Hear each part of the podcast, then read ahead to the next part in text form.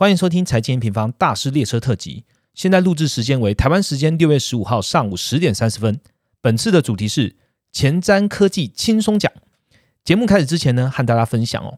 M 平方的用户应该对我们线上课程不陌生了，上面有着 M 平方每一集的 Podcast、免费教学影片以及主题课程。近期呢，我们新增了 MN 精选的课程哦，我们将与各大知识单位合作，将好的主题课程呢上架在 M 平方的总经线上学院哦。这一次呢，要和大家分享的是由散时间制作的曲博科技学院，看懂技术，投资更有把握，已经在这个礼拜在 M 平方上架喽。这堂课呢，是由最会把艰涩科技讲清楚的曲博，搭配特别懂大家痛点的财经主播叶子娟，以电动车、半导体、元宇宙与区块链、新能源等四大未来科技领域。透过超过一百张的图表还有图解，让零基础的新手呢也能听懂科技技术喽，可以提高未来看投资的胜率。我自己看过啊，觉得整个学习啊是很轻松的，而且画面又舒服的状态哦。那你听完之后呢，可以了解很多呃，不管是未来在商业报道啊，还是法说上不太了解的技术还有定义哦。现在呢。M N 精选这堂课呢，可以用六八折的价格来学习曲博满满的知识了。还有一个好消息哦，从现在到七月三十一号以前呢，只要购买这堂课，将加码赠送《你怎么赚科技业的钱》的实体书。这本书也是由两位讲师所撰写的，让大家同步搞懂新赛道的投资逻辑喽。我把课程资讯呢放在留言区，有兴趣可以点击观看。那我们就开始今天的节目吧。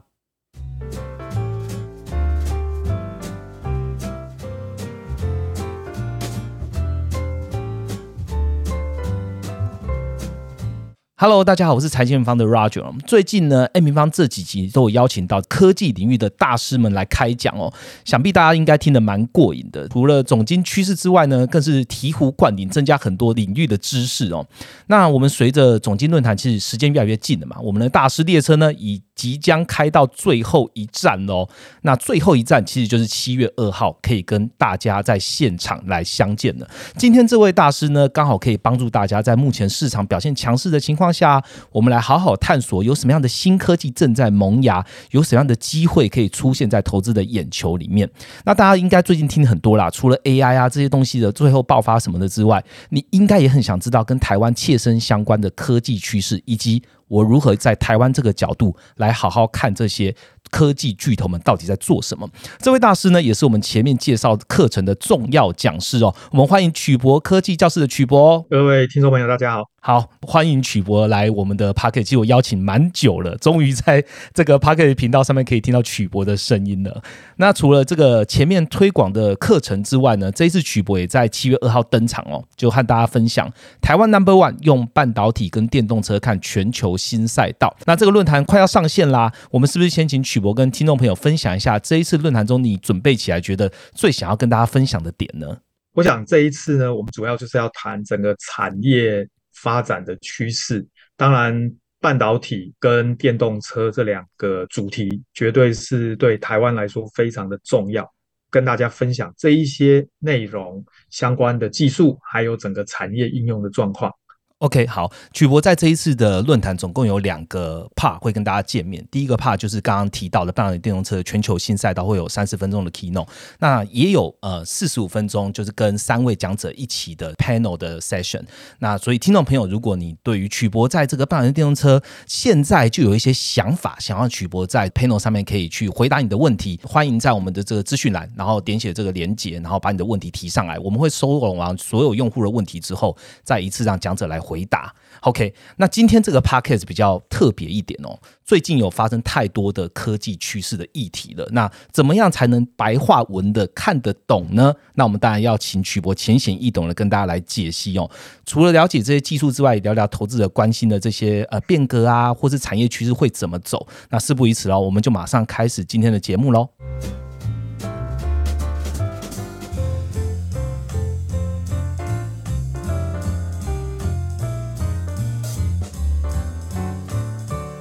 好，马上进入我们今天的主题哦。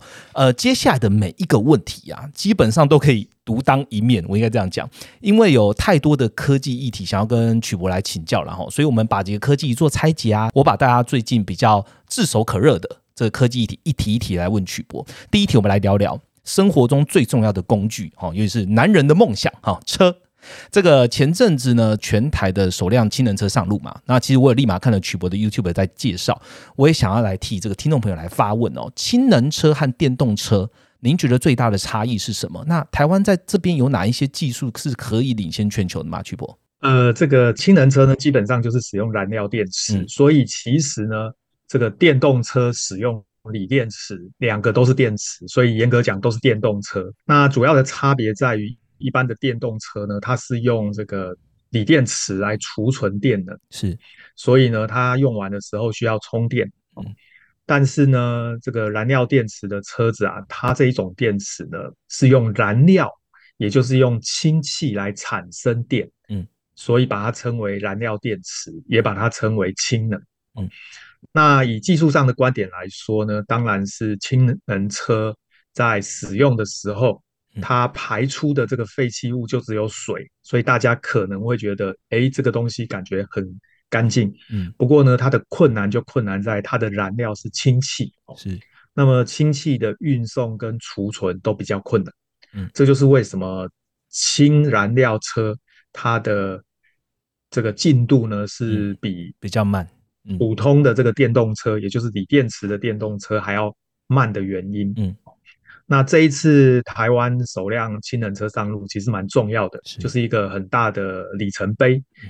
呃，不过呢，其实台湾的学术界在研究氢能也默默耕耘了二三十年以上，所以其实，在三四十、二三十年前就已经在发展这个技术。哦，只是说呢，当时没有这样迫切的需求。那现在因为能源的议题非常重要，所以呢，氢能呢被拿出来变成一个。可能的解决方案是，那坦白说，台湾在氢能这个领域呢，相较于其他国家是落后的哦。那这个部分，我们当然需要持续的去增加我们投入的资源。嗯，大家知道，目前做氢能其实比较领先的是日本哦，他们的 Toyota 其实已经做出这个燃料电池车在路上跑。对，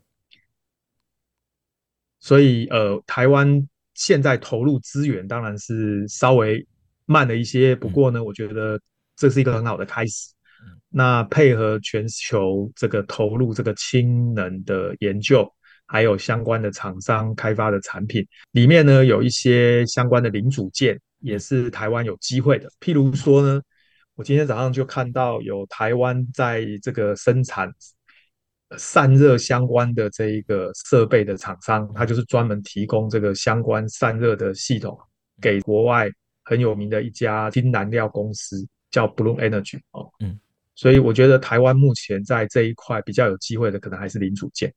好，所以其实台湾如果要看台湾的本身的强项啊，本来就在这个周边的零组件。所以氢能车，如果我们现在技术开发在台湾本身在车业然后原本也就是不是最领先的，但是在 component wise，我们确实是有一些机会可以看。我想多问曲博一个问题，就是比较民生问题，就是氢能车它虽它用到的这些氢啊这些燃料，它是不是相对电动车这种锂电池来说，它比较有安全性的疑虑呢？哦，这个确实又是另外一个问题啊，因为燃料电池的车要在路上能够保持足够的能量密度，它目前唯一的解法就是用高压的氢气，嗯，储存在这个车子上。对，那么高压氢气的这个储存呢，基本上放在车上这种移动的交通工具，确实是有可能的风险。是，因为大家知道说车子在路上跑嘛，有很多意外是很难控制的。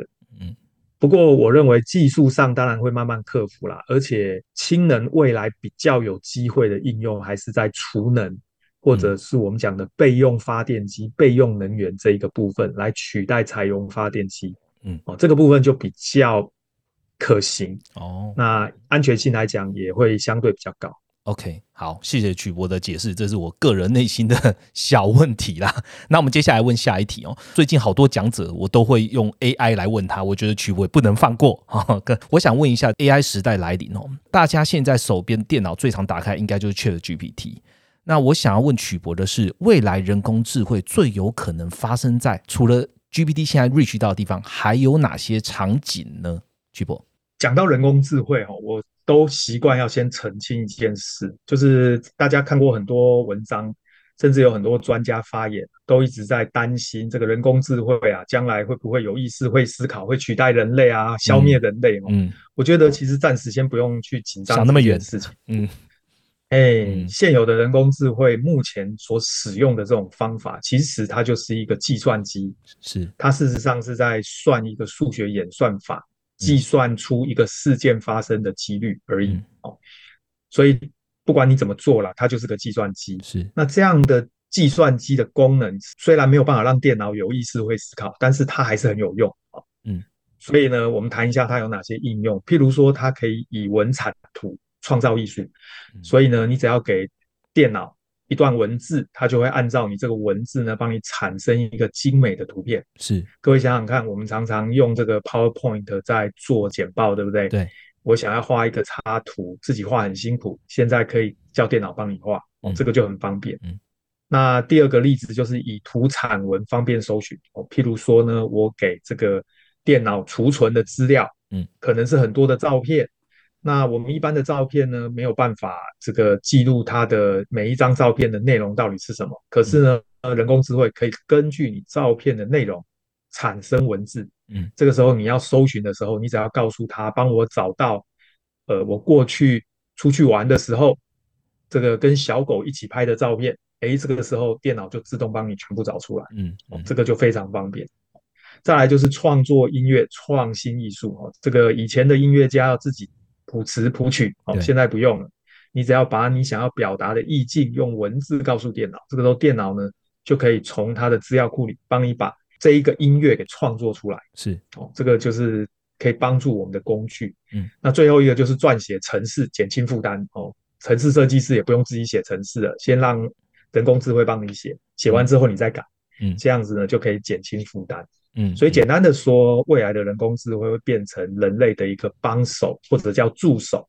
嗯，它会让你做很多事的时候变得比较简单，比较容易。嗯嗯。这一题我自己有想也想延伸问一下哦，你刚刚讲的艺术，好，然后音乐、城市，那是不是代表接下来这一批人力，它可能会被取代呢？呃，你讲的非常重要的重点哦，这个事实上呢，在未来的人工智慧的时代，确实有一部分的人会被取代。哦嗯，我最喜欢举的例子就是，大家想象一下，现在一个律师事务所可能要养二十个律师。嗯，来帮客户打官司，为什么？因为你要阅读非常多的判例哦，要整理一大堆的资料。嗯，但是未来的律师事务所可能只需要十个律师，为什么？因为其中另外十个人的工作呢就被电脑取代。是，假设你想象一下，你自己是律师事务所的老板，嗯，你要留十个律师下来。你要留哪一些人？你一定是要留那个懂得法律的知识，同时也懂得人工智慧、会写程式的人，对不对？对。那么，如果今天你的专长是律师，但是你只会背法条，其他什么都不会，那这种当然就比较容易被取代。所以，我觉得在职场上，我们要做的事情，就是要让自己对于自己的专业知识有一定深度，同时呢，要跨领域去了解其他领域的知识，特别是人工智慧，甚至是写程式。这样子就可以保持你的竞争力，所以你就会立于不败之地哦。不管人工智慧再厉害，你永远是被留下来的那个人。嗯嗯，我自己有看到人家讲，就是其实人类其实它整合力是目前人工智慧做不到的，所以呼应刚刚曲博讲的，就是你还是要具备某部分的条件的通才，你才有办法知道说你这个知识跟其他的知识的结合，能不能创造更好的生产力。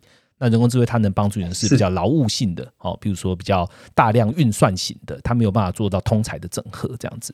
好，这也让听众朋友分享一下。好，再切一个频道喽。除了 AI 之外啊，就是最近的这个科技硬体的讨论啊，我相信大家应该都也知道 Vision Pro 那苹果。它发布的时候就雷霆万钧嘛，所有的网红 一面的就是开始来讲它的技术。不过我自己观察最让人惊讶的，其实就是空间装置的软硬体整合。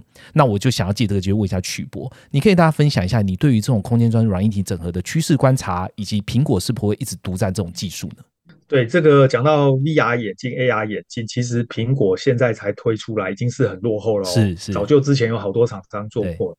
那坦白说，现在的 VR AR 眼镜在技术上还是有很多困难，所以呢，这一次苹果的这个眼镜 Vision Pro，事实上，坦白讲，并没有太大让人惊艳在硬体方面的地方。是，那主要第一个，它电池的问题也没解决，所以它还要外挂一个电池外挂一个小电池哦。那我常戏称说，嘿，好像挂着一个尿袋一样，这代表技术上无法突破。是。再来就是它还是很重哦，虽然已经尽量越做的很小很轻了，但是跟我们一般的眼镜落差还是很大。是所以意思就是说呢，它不会是我们天天会一直戴在身上的东西哦嗯，它比较像是你要用的时候才会戴的东西嗯。但是这一次苹果的这个 Vision Pro 呢的眼镜也让我看到几个亮点，是其中第一个，它至少把这个控制器给取消掉，啊它用了非常多的影像感测器嗯、相机来侦测使用者手部的动作。这样子就不需要拿着两个遥控器哦，是这个我觉得是第一个比较特别的地方嗯。那另外一个重点大概就是它的空间装置的软硬体整合。嗯，怎么讲呢？它事实上概念上就是希望把这一个 AR、VR 的眼镜戴上去之后，就好像你穿戴了一台电脑。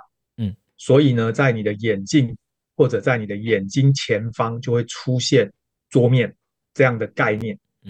嗯，而且呢，你不再需要滑鼠键盘，你可以直接呢用你的手势动作去操控这一台电脑。是呃，当然它也有提供虚拟键盘，虚拟键盘大概它也是侦测你手的位置，判断你现在是按哪一个按键。是所以我想，苹果的 Vision Pro 要展示的大概就是一个所谓空间电脑或者空间装置。嗯你呢不再需要像以前一样弄一台硬体的电脑，然后呢还要弄一个硬体的这个滑鼠键盘，你嗯可以直接用手势去控制，而且这一台电脑就存在于你现在坐着的空间里面。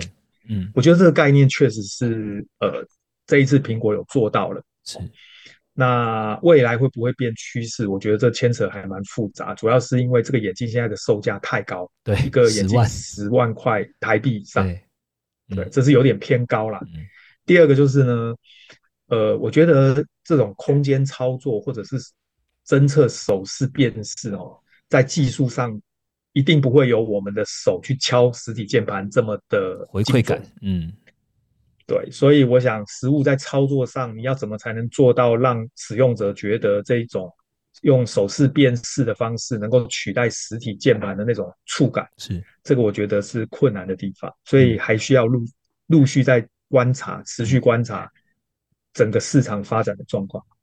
OK，好，谢谢曲博。因为讲到了 Apple，然后 Apple 里面它就是有讲到一样是虚实整合这一块。那我很快的联想到上个礼拜我们跟慢报的 Many 来录制 Podcast，他也讲到一个观念。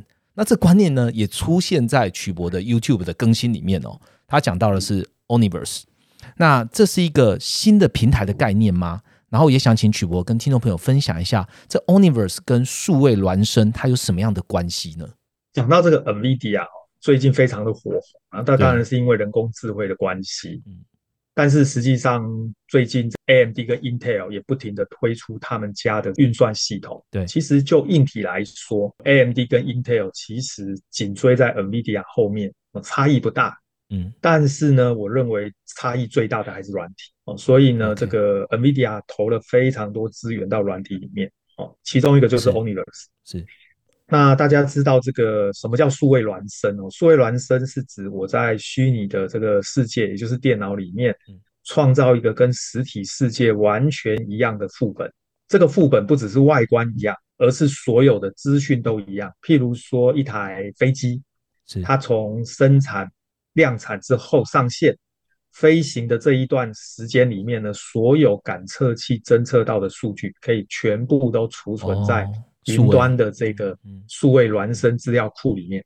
所以呢，我们就可以利用云端资料库模拟的方式，知道说这一台飞机的哪一个零件在什么时候可能需要更换。是 OK，所以未来的这个产业趋势确实会发展这个数位孪生。我认为数位孪生大概是元宇宙的概念里面最早会被使用，而且是实用的一个东西。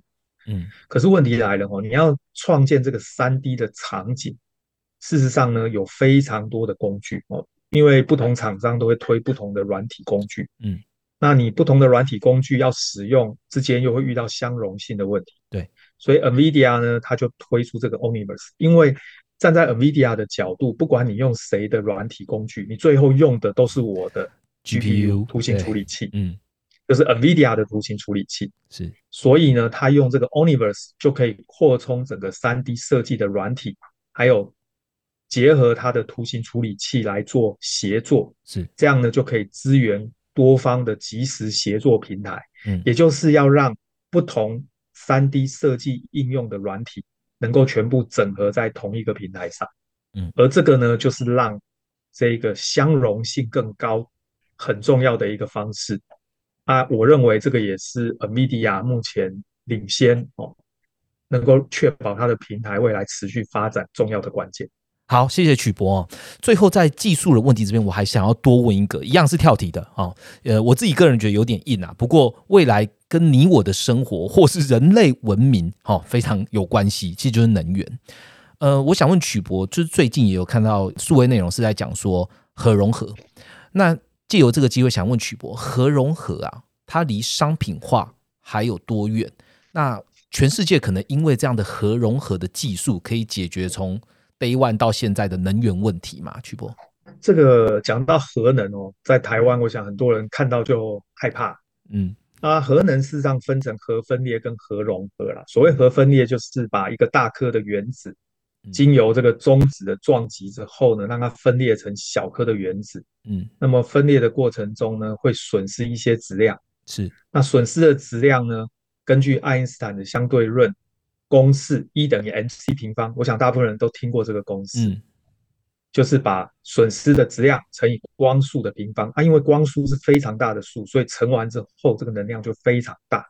是那核分裂反应的问题是在于它分裂后的这个小颗的原子具有高浓度的放射性，这个也就是我们常讲的核废料。核废料嗯，这个核废料很难处理。是而核融合呢，它刚好相反，它是把两颗小原子融合成一颗大原子。嗯一样，在融合过程中会损失质量。是那么这个损失的质量 m 呢，乘以光速的平方，最后得到一个巨大的能量。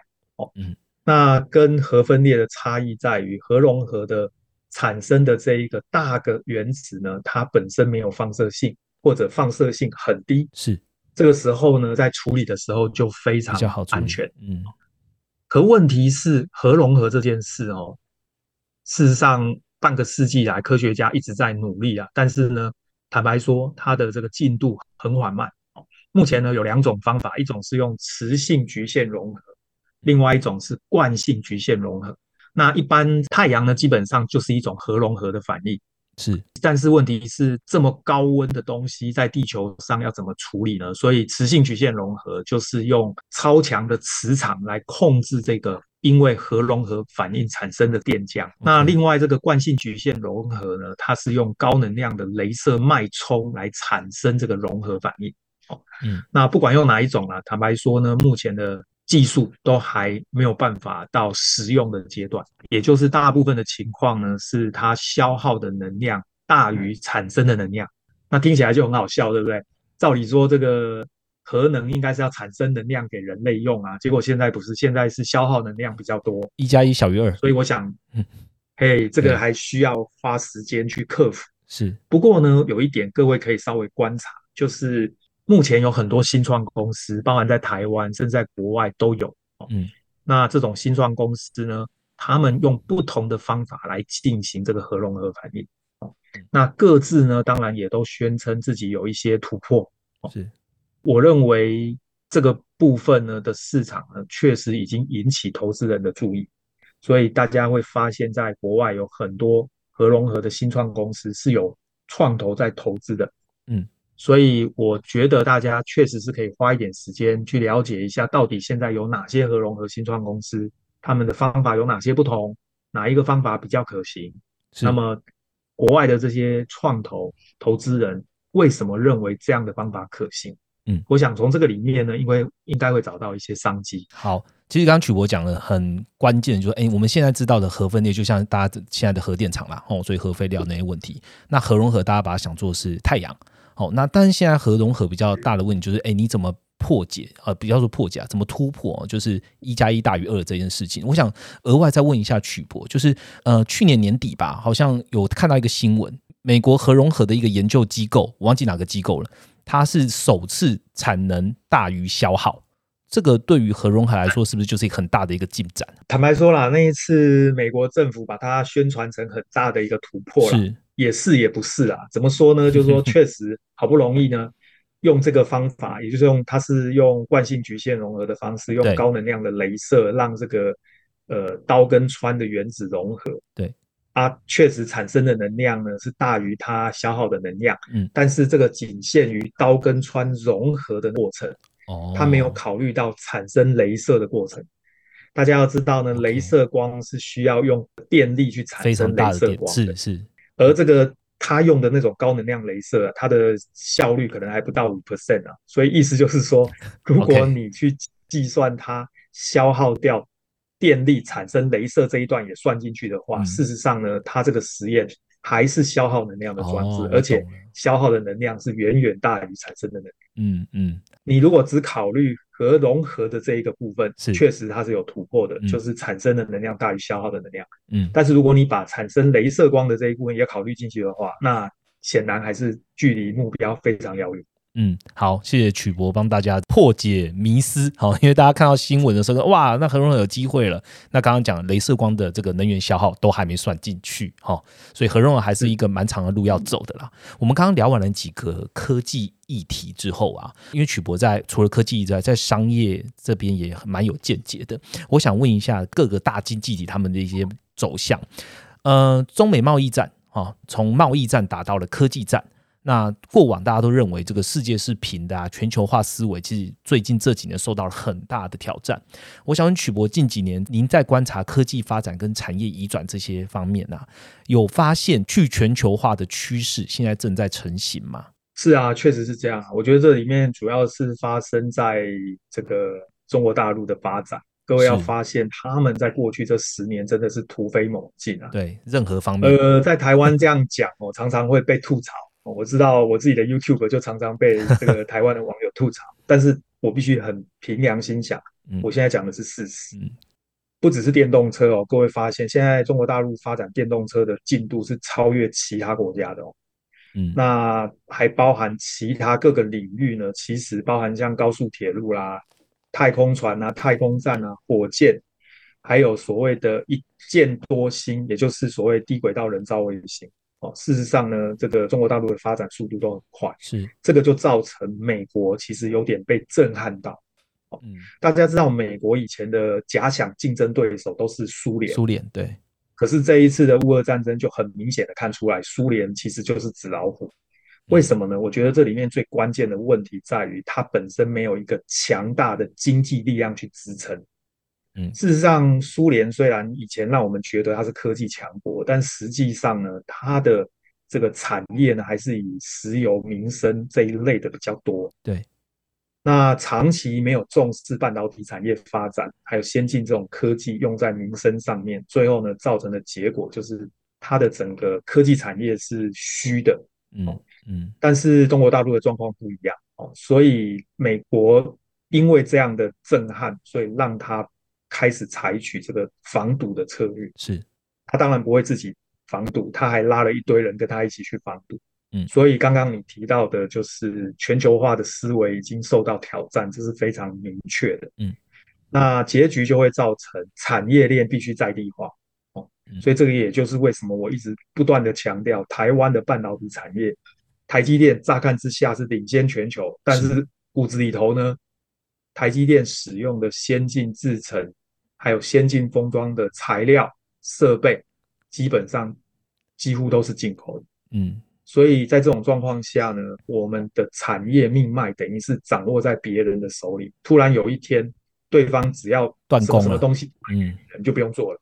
嗯，哎，我想这个是事实哦。这个你去问谁，答案都一样。你就算是去问董事长，台积电的董事长，他也是告诉你同样的话。是。所以产业链在地化非常重要，我们一定要想办法培植本土的这个半导体产业链，嗯，上游的这些原物料、设备的供应商，嗯，再来就是这种全球化思维破解之后呢，马上会面临的就是生产成本增加，是。哦，台积电到美国设厂，其实现在最大的困难就是它的成本增加怎么办？哦，这个钱一定要有人买单，是。它不是客户买单，就是台积电要买单，对，哦，所以这个确实是一个未来要解决的问题。嗯。好，我想要多问一个问题，因为刚刚一直讲到台积电的嘛，那台积电或是之前的红海好了，他们在呃威斯康星或者台积电最近在美国，他遇到了很多的抗力哦，包含了这个工会啊，包含了一些呃政策什么的，所以这个生产成本是不是刚刚曲博讲到的，就是也是成本增加的一环？是的，这个在国外的劳工哦，没有像台湾的劳工这么任劳任怨。是说实在话，我们常常都是责任制哦，是那甚至三更半夜的随口随到。这个以前我的朋友在台积电工作都是这个样子。习以为常了，但是嗯因为我自己在外商公司工作，我自己知道了，嗯外国人不玩这一套的。所以呢，如果你要求他随传随到，那个付出的成本一定是非常巨大的。嗯嗯这也其实倒过来讲，某方面也是台湾产业的竞争力。我觉得台积电到美国设厂，事实上最重要还是因为地缘政治啦。我相信他的客户呢，为了分散风险，一定会希望把一部分的产能呢移到美国厂，甚至是未来可能的德国厂。所以，呃，对台积电来说呢，它的美国厂产能开出来之后呢，不会没有客户要。我认为很多客户抢。是但是问题出在呢，它的成本高怎么办？所以这一部分多出来的成本一定是客户要吸收。嗯，但是我认为客户也会要求台积电吸收一部分，哦嗯，这个是一定会发生的事嗯。所以呢，台积电前一阵子传出来说明年可能会涨价，我觉得这是很有可能，毕竟它现在的技术是独占性高。嗯，但是未来如果它必须吸收一部分美国厂的这一个成本的话，或许对它的毛利就会有一点点影响。是。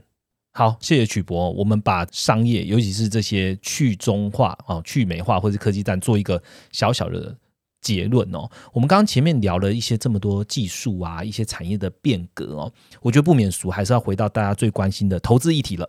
在这个曲博的这个会员频道呢，其实有非常非常多的个股，还有领先趋势的分析哦。那我这边想要提这个 M N 的听众啊，谋个福利，我想问曲博，就是在近期的这么多观察里面啊，哪一个技术最吸引你的兴趣，以及是为什么呢？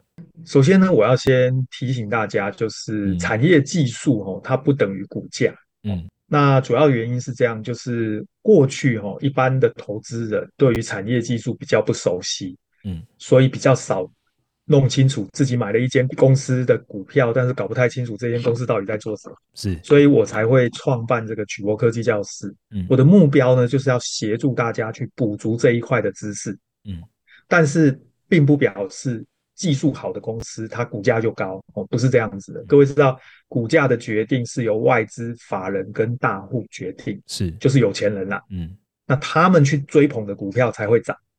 那嗯买股票大家都想赚钱啊，所以当然是要去买会涨的股票。什么情况去决定这三种人要去追捧哪一个股票？